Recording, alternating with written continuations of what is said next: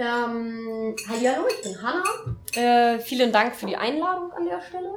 Ich möchte so ein bisschen über das Wie und Warum und Wohin eigentlich und wofür eigentlich mache ich Protest- und Widerstandsaktionen berichten und einfach euch einen Einblick in widerständisch-aktivistisches Leben geben, soweit ihr den nicht selber habt und den Leuten, die das haben, eine Möglichkeit bieten, da vielleicht nochmal in die eine oder andere Richtung weiterzudenken. Aber ich nehme auch gerne selber was mit aus dieser Veranstaltung. Also äh, ich hoffe, dass das keine einseitige Sache ist, sondern ich freue mich sehr, wenn ihr euch in der einen oder anderen Form auch beteiligt, das Ganze bereichert ähm, und so fort.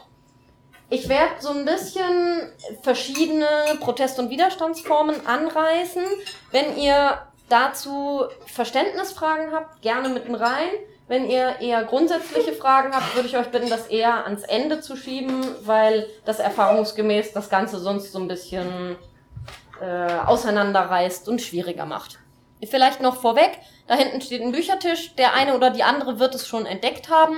Da liegt eine Preisliste. Wer weniger als zwei Drittel von den Preisen zahlt oder klaut, macht, dass ich Minus mache.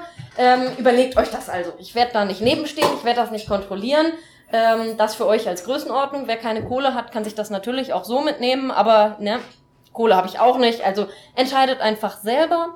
Das sind sehr unterschiedliche Bücher. Ich werde im Laufe des Vortrags möglicherweise an der einen oder anderen Stelle auch noch auf ein paar Sachen davon näher eingehen, die da so liegen. Genau, das an äh, Vorabbemerkungen und ähm, jetzt äh, springe ich direkt rein. Das, was ihr hier die ganze Zeit schon im Hintergrund seht, was hier diesen wunderschönen, kitschigen Sonnenuntergang an der Elbe, also was der beleuchtet, das ist eine Genfeldbesetzung. Mmh Anders als man vermuten könnte, ist das Wendland also nicht nur eine Region, in der es Anti-Atom-Widerstand gab bzw. gibt, sondern auch eine, in der eine Zeit lang Widerstand gegen Gentechnikfelder notwendig war. Zu meiner Schande muss ich gestehen, ich habe dieses Bild nicht ausgetauscht. Das war für einen Vortrag in Bremen da drin. Was hier viel naheliegender gewesen wäre, wäre ein Foto der Feldbesetzung aus Üpplingen gewesen. Das gab es auch und auch da ist die Gentechnik erfolgreich vertrieben worden. Also durchaus keine nur norddeutsche Sache. Und ich finde sehr spannend, weil der Widerstand gegen Gentechnik im deutschsprachigen Raum sehr erfolgreich war und tatsächlich aus einer Mischung an direkten Aktionen und im weitesten Sinne hm, aufrüttelnden, plakativen, informativen Aktionen funktioniert hat. Also ich glaube, dass es diesen Erfolg nicht gegeben hätte, wenn nicht auch Leute einfach handfest diese Felder besetzt und dadurch die Aussaat verhindert hätten. Nicht alle Aktionen müssen aber gleich so groß, so aufwendig sein.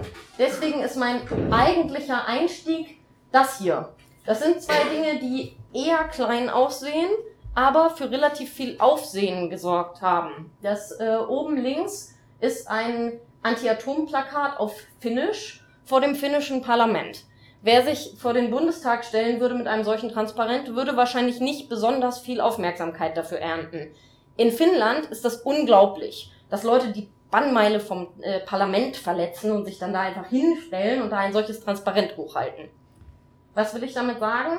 Aktionen wirken durch ihren Kontext. Also Aktionen wirken nicht, weil die ein oder andere Aktionsform immer richtig ist, immer angemessen, immer den gleichen Effekt hat, sondern es kommt auf die Rahmenbedingungen und auf das große Ganze außenrum an, was so eine Aktion bewirken kann und wann sie was kann. Damit komme ich auch schon zu dem Plüschhund da unten. Ähm, wenn man in Städten ohnehin schon ein Thema gesetzt hat, kann man durch unkonventionelle Aktionsformen dieses Thema in der Debatte halten. Und in einer Kleinstadt reichen tatsächlich zehn Plüschtiere mit irgendwelchen bekloppten Forderungen, wie zum Beispiel geh mit dem Hund nicht zum Bund, um dazu zu sorgen, dass irgendwelche Touristen da stehen bleiben und davon Fotos machen. Auch das kann Ziel einer Aktion sein. Für mich ist also immer so die Frage, wo will ich hin mit so einer Aktion, was will ich erreichen und was ist dafür eine möglicherweise geeignete Aktionsform. Ich will insgesamt immer mal wieder auf die Sachen so eingehen, bei denen ich beteiligt bin in der ein oder anderen Form und versuche dabei möglichst, wenn ich das denn hinkriege, darauf einzugehen, in was für einer Struktur ich da arbeite, also wie die Menschen eigentlich organisiert sind und warum ich mich dafür entscheide, mich so zu organisieren. Also welchen Utopiegehalt das Ganze auch hat, sich genau so und eben nicht anders zu organisieren. Warum ich nicht in einer festen Verbandsstruktur bin und wie es trotzdem vielleicht funktionieren kann, sich politisch in der einen oder anderen Form einzubringen. Darüber hinaus ist mein Anspruch an mich, dass ich auch beleuchte, was an dieser Art, sich zu organisieren, vielleicht gut ist und was daran vielleicht auch doof ist. Ähm, das werde ich sicherlich nicht bei jeder der dann skizzierten äh, Aktionen und Aktionsformen, aber das so ein bisschen als Orientierung, was ich versuche mitzuteilen, damit dann ihr möglichst am Ende ganz viele Auswahlmöglichkeiten habt, wie ihr Widerstand leisten könnt. Weil ich glaube, die Notwendigkeit an dieser Welt da draußen was zu verändern, die ist den allermeisten Leuten deutlich bewusst. Das werde ich in dem Rahmen hier vermutlich nicht erklären müssen. Aber die Frage nach dem Wie und was bringt das und was bringt vielleicht auch nichts und nach dem Frust stellt sich ja immer wieder neu. Und da hoffe ich so ein bisschen einfach neue Impulse und Ansatzpunkte euch zu geben, aber von euch auch sehr gerne mitzunehmen.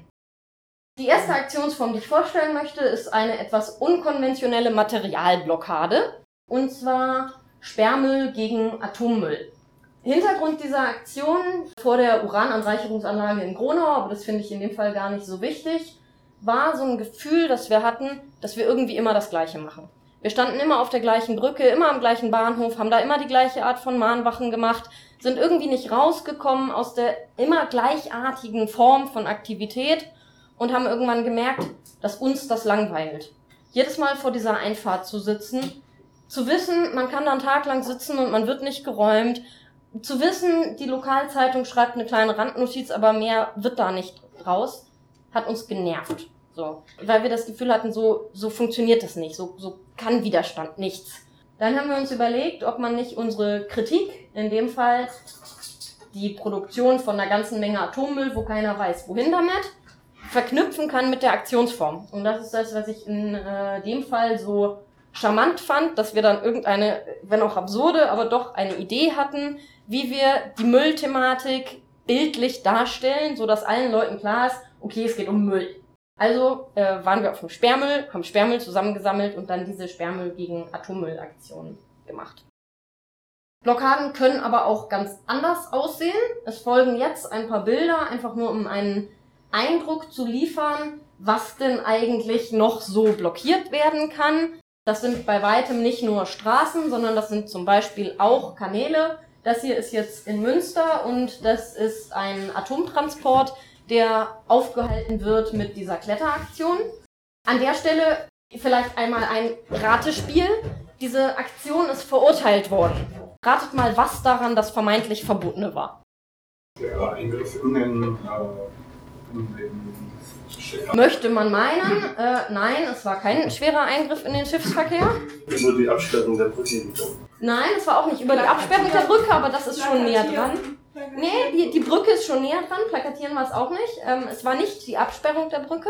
Klettern? Nee, Klettern ist auch nicht direkt verboten, aber wir nähern uns, ja. Selbstmordgefahr vielleicht? ja, das wird auch häufig angenommen, in dem Fall nicht. Und Selbstmordgefahr ist auch als solches ja nicht, ähm, also äh, dann dürfen sie einen zwar räumen, aber das wäre alleine ja nicht äh, verboten. Sachgemäße Nutzung der Brücke. Top. Richtig. Genau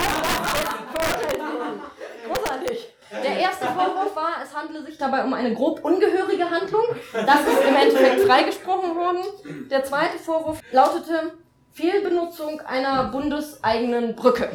Das ist hier also äh, verhandelt worden vor dem Schifffahrtsgericht in Dortmund in dem Fall, ähm, weil es sich um eine äh, Wasserstraßenzugehörige Brücke, weil eine Kanalbrücke handelte, und äh, dafür sind die beiden dann zu Bußgeldern verurteilt worden für die Fehlbenutzung dieser Brücke. Normalerweise ist Fehlbenutzung von so Anlagen sowas wie auf dem Grünstreifen hat jemand Schafe weiden lassen und das war da halt verboten. Also das sind so die üblichen Fehlbenutzungen von äh, Brückenanlagen. Die hier finde ich eine besonders schöne. Das hier ist wieder auf der linken Seite das Gentechnikfeld im Wendland und auf der rechten Seite die Urananreicherungsanlage in Gronau. Ähm, das habe ich der Aktionsform wegen reingenommen, weil auch das eine Aktionsform ist, die mit relativ wenig Leuten funktioniert. Das ist sozusagen auch der verbindende Rahmen der Dinge, die ich jetzt äh, bisher so gezeigt habe, dass das alles Kleingruppenaktionen sind. Das hat natürlich den Vorteil, dass ich sehr schnell auf Dinge reagieren kann, dass ich mir irgendwie drei, vier, fünf erfahrene Leute zusammensammel und mit denen was auf die Beine stelle. Ähm, es hat aber in ganz vielen Fällen auch den Nachteil, dass keine neuen Leute dazu kommen.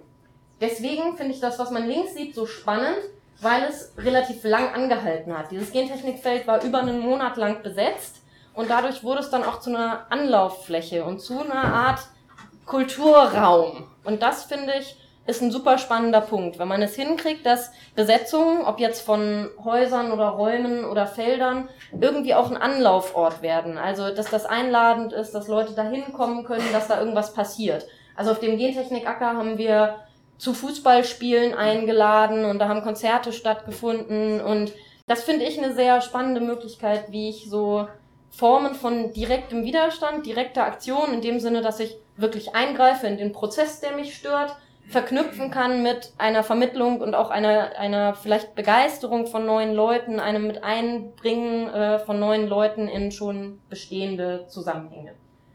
Ganz anders bei dieser Aktion rechts, die ist irgendwo im Nirgendwo vor irgendeinem Werkstor. Also auch da wieder, Dinge mögen ähnlich aussehen, haben aber sehr, sehr unterschiedlichen Aktionscharakter in der Praxis, weil es eben was ausmacht, ob ich an einer äh, Landstraße bin und da kommen ganz viele Leute vorbei und halten an und finden das irgendwie spannend und bringen was vorbei oder ob ich in irgendeinem blöden Industriegebiet vor irgendeiner Zufahrt stehe und es interessiert halt keinen. Das nur so, um auch vielleicht mal in den Köpfen anzustoßen, dass ich eine Aktion nicht nur über das Bild bewerten kann, was sie liefert. Die Bilder mögen sehr ähnlich sein, aber das, was die Aktion zu vermitteln in der Lage ist oder was sie anzustoßen in der Lage ist, sind äh, möglicherweise einfach sehr, sehr unterschiedliche Dinge. Ich bleibe mal so ein bisschen im Antiatombereich. Das ist durchaus einer meiner Schwerpunkte. Vielleicht habt ihr draußen diese Fotoausstellung auch äh, schon gesehen. Ansonsten möchte ich sie euch nochmal so ein bisschen äh, empfehlen. Das sind ähm, Aktionsfotos, die draußen hängen von Aktionen der letzten drei, vier Jahre, irgendwie sowas. Ich versuche mal anhand von Anti-Atom-Widerstand auch so ein bisschen aufzuzeigen, was mir ein sinnvolles Konzept für Organisierung erscheint. Im Bereich des Widerstands zum Beispiel gegen diese Anlagen ist es so, dass es lokale Initiativen gibt, die speziell zu ihren, äh, zu den Anlagen an den Standorten, wo sie selber sind, Fachwissen sammeln. Das halte ich für unverzichtbar wichtig, dass es diese Nerds gibt. Also, dass es Leute gibt, die zu irgendwas einfach ganz genau drauf gucken und das mitkriegen, wenn irgendeine neue, wenn neue Transporte dahin gehen, wenn irgendeine Veränderung in der Betriebsgenehmigung ist, wenn was auch immer passiert, die das äh, ordentlich archivieren, dazu äh, Öffentlichkeitsarbeit machen etc. Nichtsdestotrotz lebt die Arbeit dieser Initiativen vor Ort auch davon, dass andere Leute das aufgreifen. Das heißt, die Frage ist so ein bisschen, wie viel lokale Arbeit machen Menschen und wie viel Vernetzungsarbeit machen sie auch und wie kriege ich das hin, dass dieser ganze Vorgang trotzdem offen ist für neue Leute, die dazukommen können. Und da hat sich in den letzten Jahren, wie ich finde, eine eigentlich ganz schöne Struktur rausgebildet. Überschaubar und könnte größer sein, müsste größer sein, wenn wir diese Anlagen schneller stilllegen wollen. Nichtsdestotrotz finde ich das eigentlich ganz schön, dass klar ist, es gibt halt je nach Region äh, in unterschiedlichem Turnus offene Treffen und es gibt darüber hinaus zweimal im Jahr Vernetzungstreffen, aber auch die sind offen. Also auch Leute, die nicht zu irgendeiner Gruppe gehören, nicht Delegierte von irgendwas sind, können da hinkommen und sich an gemeinsamen Aktionen beteiligen. Und ich glaube, dass das eine Struktur ist, die sich durchaus bewährt hat, weil sie arbeitsfähig ist, weil sie, weil sie kampagnen- und vernetzungsfähig ist, aber darüber nicht die lokale Arbeit blockiert. Weil ich es andersrum auch gefährlich finde, wenn zu viel Netzwerkarbeit die lokale Arbeit plötzlich unmöglich macht, weil du nur noch damit beschäftigt bist, in großen Netzwerken zu denken. Also auch das habe ich als durchaus schon sehr hinderlich empfunden manchmal. Im Gegensatz dazu stehen offen mobilisierte Massenaktionen. Das, wie ihr vermutlich äh, erahnen könnt, ist jetzt eine Aktion von den Ende-Gelände-Protesten vor wenigen Wochen, also den Anti-Braunkohle-Protesten in der Lausitz. Hm, auch das finde ich eine sehr wichtige Art von Aktionen, Vor allem, weil ich glaube, dass Menschen unglaublich gestärkt von sowas nach Hause fahren. Also zu sehen, dass ich nicht alleine bin, auch mit einem radikaleren Protest, auch mit der Überzeugung, dass ich irgendwas auch blockiere und nicht nur ein bisschen dagegen bin, sondern dieses Kraftwerk wirklich lahmlege, weil auf diesen Schienen einfach in der Zeit keine Kohlezüge fahren können, kann sehr, sehr viel Mut machen für einen lokalen Kampf. Also in dem Moment, wo Leute an sowas teilnehmen und sehen, sie sind nicht alleine, fahren sie mit einer ganz anderen Motivation wieder zurück. Also für mich sind diese Großaktionen durchaus auch als solche sinnvoll und ein großartiges Zeichen, aber sie sind vor allem auch sowas wie so ein Akku auftanken für die Arbeit dazwischen. Also ich halte nicht viel davon, politische Arbeit nur auf Großaktionen auszurichten. Aber diese Großaktionen können einfach immer wieder ganz, ganz viel Kraft geben, um danach weiterzumachen. Spannend finde ich sie auch deswegen, weil es da drin unterschiedliche Anknüpfungspunkte für Menschen gibt und Leute gucken können, worauf sie Lust haben und aushandeln können, was sie eigentlich richtig finden. Also der Gesamtrahmen dieser Ende-Gelände-Proteste hat es möglich gemacht, dass sich Leute da die Art von Aktionsform überlegen, die für sie stimmig ist und sich dafür Leute zusammensuchen und das auch kommunizieren. Das halte ich deswegen für so wichtig, weil ich glaube, dass Widerstand dann effektiv ist, wenn eine große Vielzahl an unterschiedlichen Aktionsformen zusammenkommt, ohne berechenbar zu sein. Also wenn die Unberechenbarkeit vieler verschiedener Aktionsformen in der Summe dazu führt, dass ganz viele Dinge an ganz vielen Orten passieren. Ich glaube, äh, das macht es ganz doll aus. Das hier ist auch ein Bild von Ende Gelände, allerdings äh, schon ein paar Jahre alt. Das finde ich spannend, um auch zu zeigen, das war zwar im Rahmen einer Massenaktion, nichtsdestotrotz sind das hier jetzt irgendwie vielleicht zwei Dutzend Leute, die diesen riesigen Bagger lahmlegen. Also ich kann mit wenig Leuten einen großen, spürbaren Effekt haben, wenn ich an der richtigen Stelle Sand im Getriebe bin. Also wenn ich mir neuralgische Punkte raussuche, dann kann ich auch mit einer kleinen Gruppe von Leuten einen sehr großen Effekt auf eine Maschinerie haben, in dem Fall auf den Tagebau Hambach. Ich springe in einen wieder anderen Bereich, nämlich Langzeitaktionen. Die haben einen ganz anderen Charakter, weil sie mehr so sind wie auch Freiräume. Also erkämpfte soziale Zentren oder besetzte Häuser haben ganz häufig eine ähnliche Funktion wie so Sachen wie längere Waldbesetzungen, die zwar an irgendeiner Stelle explizit versuchen, Bäume zu retten, Wald zu retten, im Weg zu sein, aber darüber hinaus immer auch ein soziales Experiment sind, immer auch der Versuch sind, ein Stück weit Utopie in den Alltag zu tragen und das dadurch auf eine gewisse Weise auch viel spannender machen als so eine Eintagesaktion, wo ich sicherlich auch diskutieren kann, wie gehen wir eigentlich miteinander um. Das ist aber was ganz was anderes, wenn ich gemeinsam in einem Wald lebe, der abgeholzt werden soll und mir überlege, wie lebe ich denn jetzt hier die nächsten anderthalb Jahre zusammen oder die nächsten zwei Jahre? Wie organisieren wir uns denn und wie kommen wir an die Dinge, die wir brauchen? Deswegen finde ich so längere Besetzungen sehr, sehr spannend. Aber sie sind natürlich immer auch als soziales Experiment spannend und da stranden ehrlicherweise immer wieder auch sehr anstrengende Leute. Das finde ich, darf man bei so längeren Sachen, äh, also ne, jeder, jede, die solche Projekte schon mal mitgemacht hat, wird das bestätigen können, dass das nicht so easy ist, wie, wie wir uns das wünschen. Also Utopie aufbauen muss auch gehen mit Leuten, die wir anstrengend finden, auf irgendeine Art und Weise. Aber wie denn eigentlich konkret? Also wie sieht denn der Umgang aus mit Leuten, die aus dem einen oder anderen Grund nicht gruppenkompatibel sind? Also irgendwelche Traumatisierungen aus der Vergangenheit mitbringen, das ein oder andere Substanzenproblem mitbringen, ähm, Aggressionen mitbringen. Also all das sind ja Dinge, die wir nicht reproduzieren, weil wir es wollen und drauf haben, sondern weil uns die Gesellschaft in die eine oder andere Richtung beeinflusst hat und wir da halt ganz viel Scheiß mit uns rumtragen. Und irgendeinen Umgang wünsche ich mir ja auch damit zu haben. Nichtsdestotrotz knallt es auch immer wieder, gerade bei so größeren Gruppen, die über einen längeren Zeitraum miteinander Dinge machen. Umso beeindruckender finde ich es, wenn äh, Aktionen dann auch so lange äh, aufrechterhalten werden. Aktuelles Beispiel äh, der Hambacher Forst, der einfach seit mehreren Jahren immer wieder neu besetzt wird, trotz zahlreichen Räumungen, die es da gegeben hat.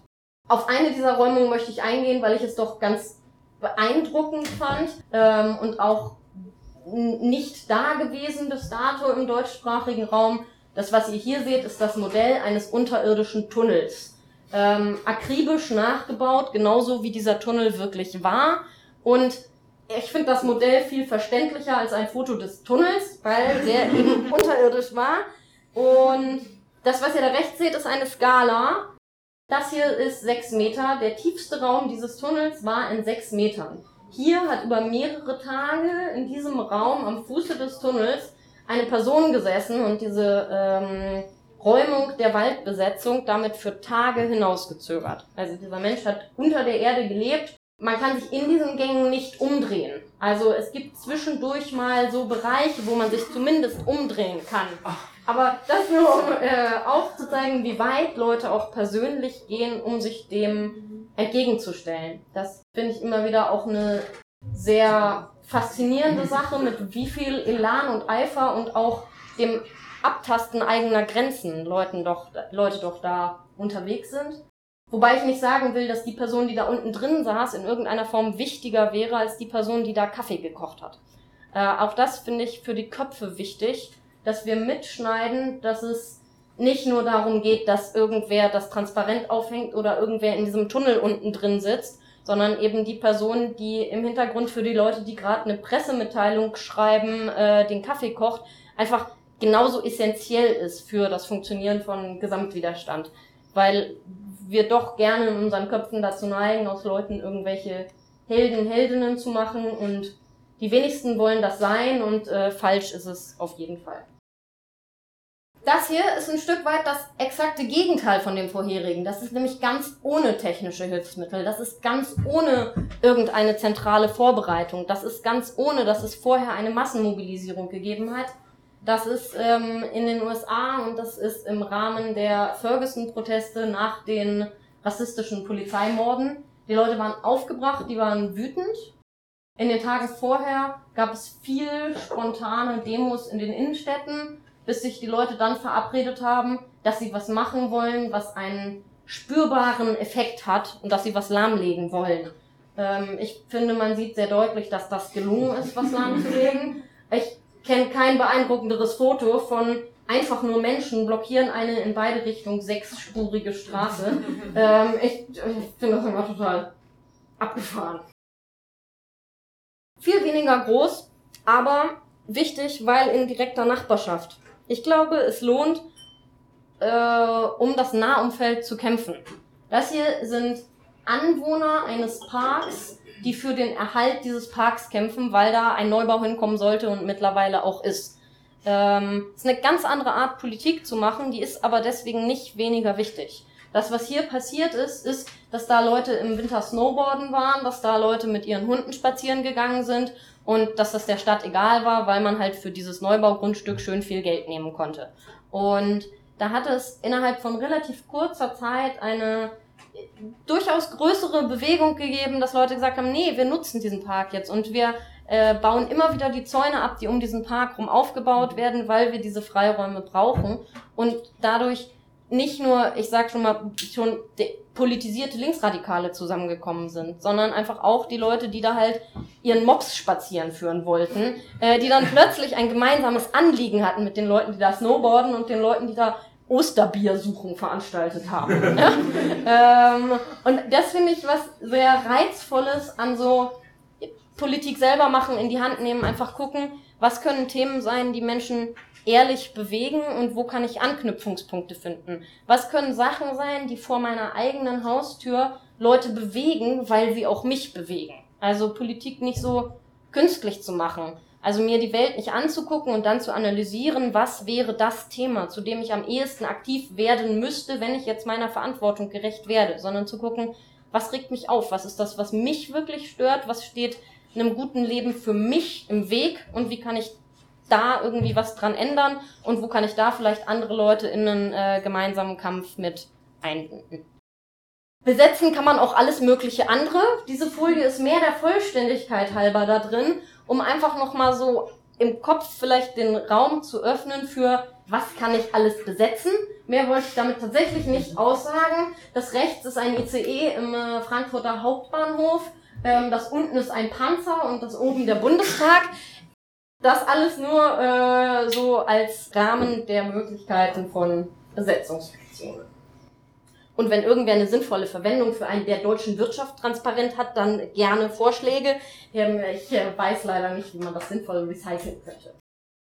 Ich springe zu einer ganz konkreten Aktionsform, in dem Fall der Anket-Aktion, weil äh, ich gerne einen Blick hinter die Kulissen vermitteln wollen würde. Nämlich in dem Fall hinter die Kulisse von, wie funktioniert das Ganze eigentlich. Deswegen ist dieses Bild von der Anket-Aktion einfach direkt kombiniert mit der Produktion eines solchen Rohrs. Das, was ihr da rechts unten seht, ist der Mittelschritt einer Produktion eines doppelwandigen Ankettrohres. Also ähm, in der Mitte ist quasi ein äh, Metallrohr, da drum ist irgendwelcher Metall, Draht, irgendwas. Und das Ganze wird jetzt fixiert mit Bitumen und darüber kommt dann am Ende eine zweite Schicht Rohr. Das hat den Sinn, dass das eine Räumung deutlich erschwert, weil weder Flex noch Diamantbohrer sich so besonders freuen, wenn sie auf Bitumen stoßen. Ähm, das verzögert also ganz ungemein das Entfernen von Personen, zum Beispiel vom Gleis oder von Werkstoren oder sowas alles. Was ist denn Bitumen? Bitumen gibt es in unterschiedlicher Form. Das gibt es als Flüssigbitumen oder als äh, sowas relativ Festes, was nur flüssig wird, wenn du es erhitzt.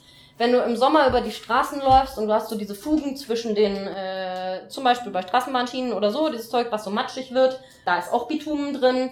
Das ist klebrig und glibberig und so ein bisschen gummiartig und verklebt Flexscheiben.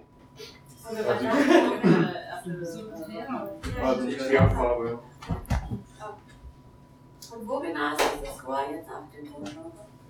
Äh, dieses äh, gelbe Etwas ist, äh, also das ist außen dann nochmal mit Anti-Atom-Aufklebern beklebt weil äh, die Erfahrung zeigt, dass die erste Sache, die weggenommen wird, wenn Polizei bei so Aktionen eintrifft, häufig die Vermittlung ist.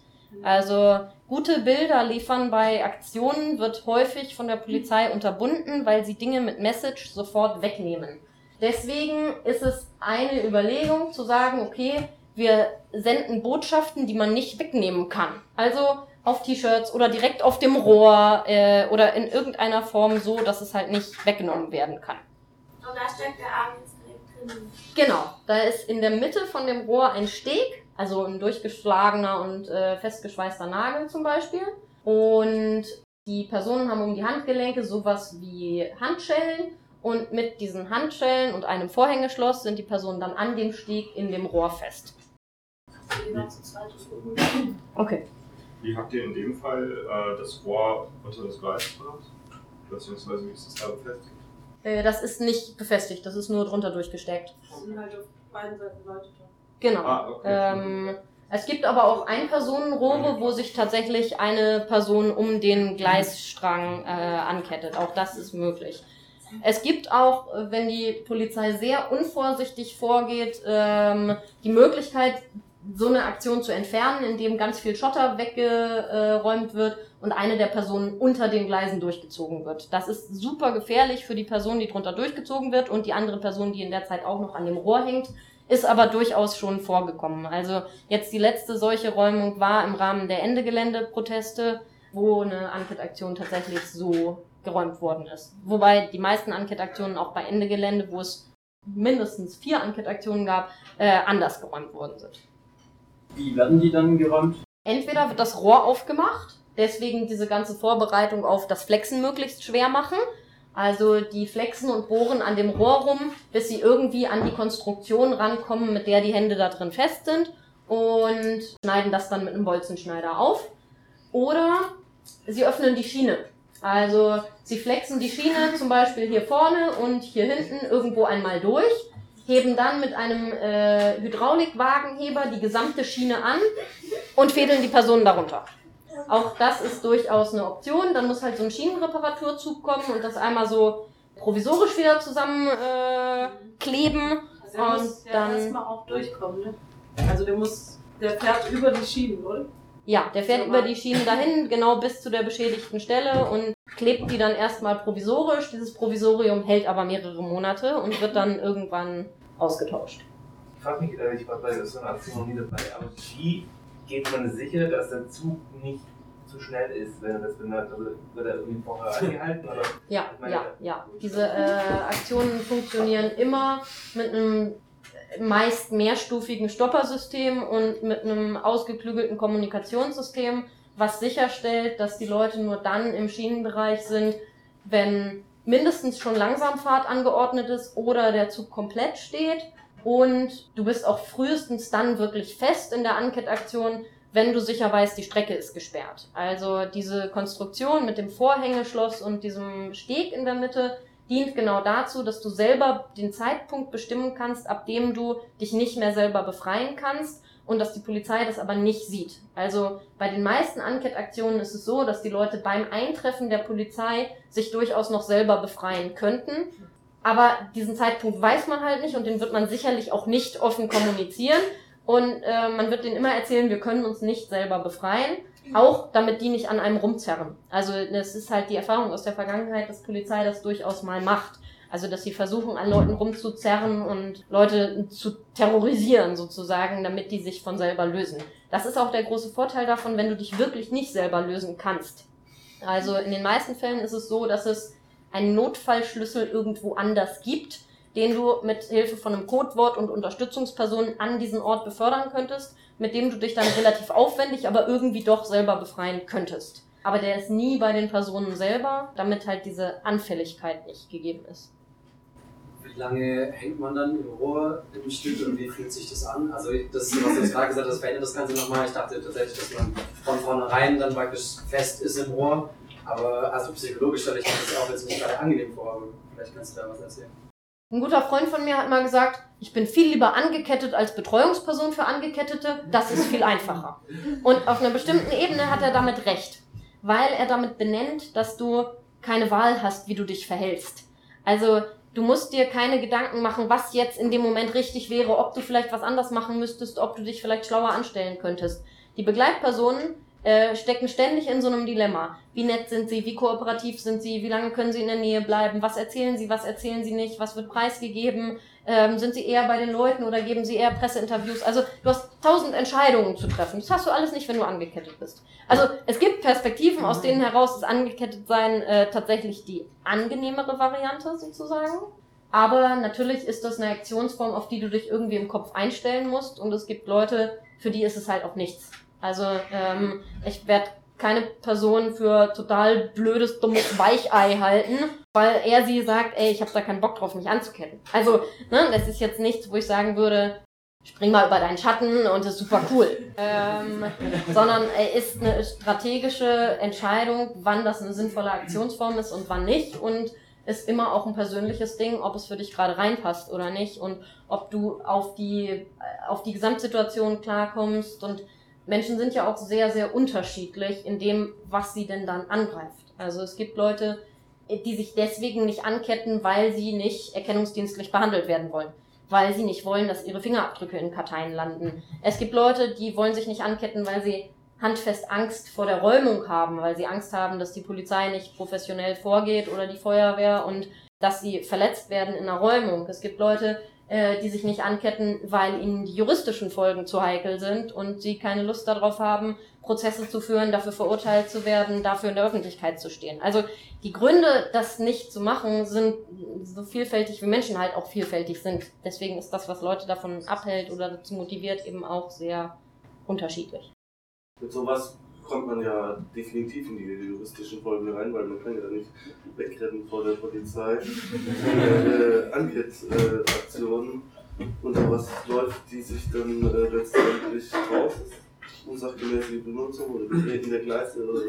Wo ist man dann da? Wird man für den Schaden, der jetzt wirtschaftlich entsteht, den man ja hervorrufen will, ähm, irgendwie auch noch belangt, also von der Firma oder so?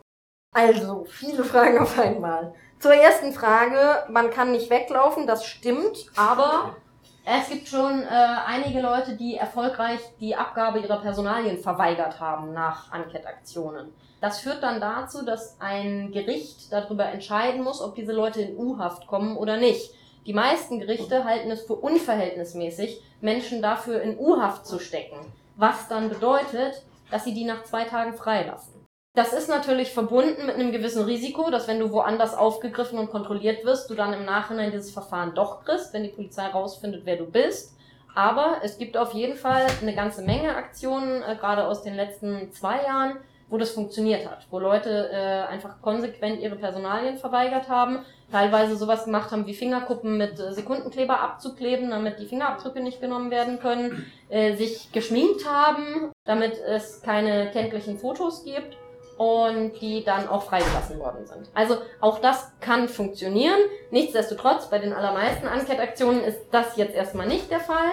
Die juristischen Folgen sind aber wie immer bei Aktionen nicht in dem Sinne berechenbar, weil die Repression ja nicht so funktioniert, dass du für eine ganz bestimmte Handlung eine festgelegte Strafe von einer neutralen Instanz zu erwarten hast sondern da sitzen halt Personen, Personen mit einem bestimmten äh, Werteverständnis, mit einer bestimmten persönlichen politischen Meinung und die entscheiden darüber. Und das führt dazu, dass es in Deutschland eine Spannweite von trotz Vorstrafen im einschlägigen Bereich äh, Einstellungen, teilweise ohne Auflage, bis hin zu 110 Tagessätzen Geldstrafe gibt, was jetzt Enquete-Aktionen an Schienen angeht. Das ist die Größenordnung, in der sich das momentan im deutschsprachigen Raum bewegt, aber das ist sehr, sehr unterschiedlich. Also es gibt Leute, die schon 16 äh, Stunden lang Züge blockiert haben mit Enquete-Aktionen. Da war dann allerdings auch noch so Betonblock im Spiel. Das ist hier ja jetzt nicht. Die teilweise deutlich niedrigere Verurteilungen gekriegt haben, als wir für diese Aktion da was schlicht daran lag, dass das Gericht keine Lust darauf hatte, dass wir den Prozess politisch führen und über Urantransporte reden, statt nur über irgendwelche Schienen und irgendwelche aufgehaltenen Züge. Das heißt, das ist von bis. Das, was klassisch vorgeworfen wird, sind Nötigung und Störung öffentlicher Betriebe. Nötigung ist in letzter Zeit wieder ein bisschen weniger geworden, weil Nötigung ein Nötigungsopfer braucht. Und wen denn zu was? Die Bahn dazu, ein Signal auf Rot zu stellen, weil halt Leute im Gleisbereich sind und das halt ihre Pflicht ist, wenn Leute im Gleisbereich sind, die Ampel auf Rot zu stellen. Den Lokführer, der vier Kilometer weiter ist und dich nie gesehen hat, dazu anzuhalten, weil Leute im Gleisbereich sind, was sein Job ist, weil er anhalten muss, wenn Leute im Gleisbereich sind. Also das ist immer so ein bisschen schwierig, die Nötigung hinzudrehen. Also es gibt schon Gerichte, die deswegen auch verurteilt haben, aber äh, das ist äh, durchaus kompliziert.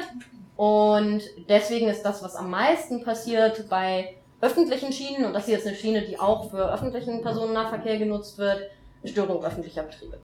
Die ähm, Leute, die nicht dabei, äh, nicht angekettet sind, aber dabei sind. Wie du vermutet hattest, das Betreten. Also die kriegen ganz häufig Bußgelder wegen unbefugtem Betreten der Bahnanlagen. Allerdings ist da unsere Erfahrung, dass wer dagegen Rechtsmittel einlegt, sehr hohe Chancen auf eine Einstellung hat, weil es deutschlandweit nur ein einziges Gericht gibt, was zuständig ist. Also, wenn ihr eine Schranke ignoriert und einfach so über die Schienen lauft, um euren Zug noch zu kriegen, dann ist das Gericht in Potsdam zuständig. Wenn ich mich in Husum ankette und dabei unbefugt über die Schienen laufe, ist das Amtsgericht in Potsdam zuständig. Wenn ihr das in Flensburg macht oder in Rostock oder in irgendwas, vollkommen egal, ihr landet immer in Potsdam vor Gericht. Dementsprechend überfordert ist dieses Gericht, wenn ständig irgendwelche Politverfahren wegen irgendwelchen Leuten, die neben Ankettaktionen standen, bei denen auflaufen. Und die haben da nicht so richtig viel Lust drauf, auf so mit Pressearbeit geführte Verfahren. Also wir haben das relativ viel eine Zeit lang gehabt, weil das Gericht da noch dran geglaubt hat, dass sie uns verurteilen können. Und wir haben viele dieser Verfahren mit ganz viel Politisierung in die Länge gezogen und wir haben die allermeisten davon gewonnen. Die wenigen Verurteilungen, die es gab, sind in der Rechtsbeschwerdeinstanz aufgehoben worden. Also wir haben aus den letzten Jahren keine einzige rechtskräftige äh, Verurteilung in einem Prozess, den wir wirklich umfangreich geführt haben und wo wir viel Aktionen außenrum gemacht haben. Ja, definitiv. Liegt aber sicherlich auch daran, dass es halt dieses faktische Sondergericht für Schienenproteste in Potsdam gibt, was halt für alle Bußgelder im Zuständigkeitsbereich der Bundespolizei zuständig ist und damit halt jedes Mal für Betreten dieser Bahnanlagen. Was du auch noch gefragt hattest, bevor ich vielleicht das was schließen würde, war die Frage nach Schadenersatz und äh, sonstigen Kosten. Das ist sehr unterschiedlich. Also es gibt äh, Aktionen, wo sie tatsächlich versuchen, sowas wie die Kosten für den Schienenersatzverkehr äh, oder sowas den Leuten in Rechnung zu stellen. Es gibt auch Fälle, wo die Reparatur des Gleises, wenn das Gleis aufgeflext wurde, versucht wurde, den Leuten Rechnung zu stellen. Das klappt manchmal und manchmal nicht. Also äh, es ist durchaus so, dass es Leute gibt, die selbstbewusst mit Schulden leben, weil genau solche Aktionen halt äh, dann horrende Schadenersatzforderungen nach sich ziehen. Also eine Gleisreparatur ist dann im Bereich von 14.000 Euro plus die Gerichtskosten, wenn du die Prozesse darum führst. Da bist du dann halt mal bei 18.000, 19.000 Euro, die du zahlen sollst, damit die Bahn danach wieder Militärtransporte durchführen kann oder so.